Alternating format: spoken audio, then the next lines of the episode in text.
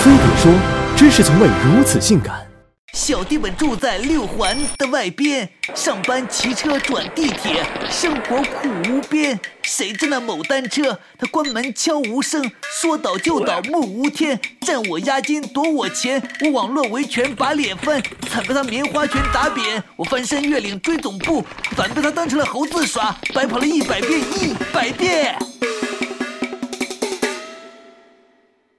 所谓押金，就是你放一笔钱在别人那儿，好让人家相信你会看在钱的面子上，不做有损他利益的事儿。往早了说，秦始皇的爹就曾被当做押金送到赵国去，以维护秦赵友谊。虽然也没个卵用。汉朝把一个个公主当押金，远嫁到匈奴，企图维持北方的和平。而古时候人们住店是先交钱再扣费，多出来的那部分其实和押金一个性质。到了明清，租房子要押一付一，农民租地也要先交押金。总之，没钱打头阵，谁？能放心谁？押金就是入场券。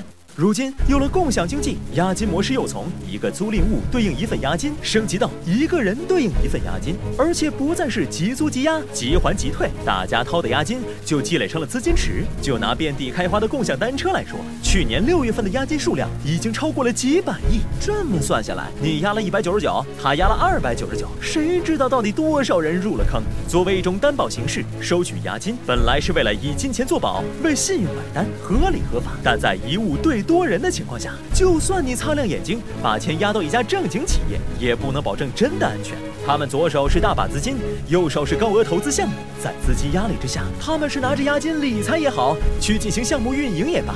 赚的钱是自己的，风险嘛是大家的。前一句还拍着胸脯利国利民，半个月后可能就剩一句辜负了大家的信任。保不齐还有人就是冲着资金池来的，拿钱跑路，搞起非法集资。多少老板带着小姨子跑路，把退押金搞成了一场场拉锯战，难度就像民工讨薪，进度好比西天取经。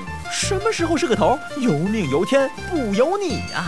据芝麻信用粗略统计，仅是因共享单车企业倒闭而造成的用户押金损失，就已经超过了十个亿。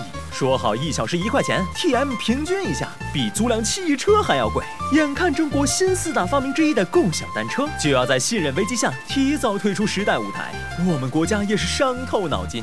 去年八月份，交通运输部联合十部委鼓励共享单车免收押金。作为行业代表、颜值担当、一直以好骑理念为宗旨的哈罗单车与芝麻信用合作。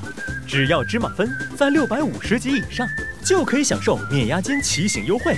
中国二三四五线城市占有率第一的哈罗单车，这次又正式成为行业领头羊，推动共享单车行业彻底朝免押金方向发展。为你我的钱包考虑，向全中国的消费者 say hello。一百八十多座城市，五百多万辆单车，GPS 定位加寻车铃，找到哈罗单车，零点九九秒极速解锁，终身免押，说走咱就走。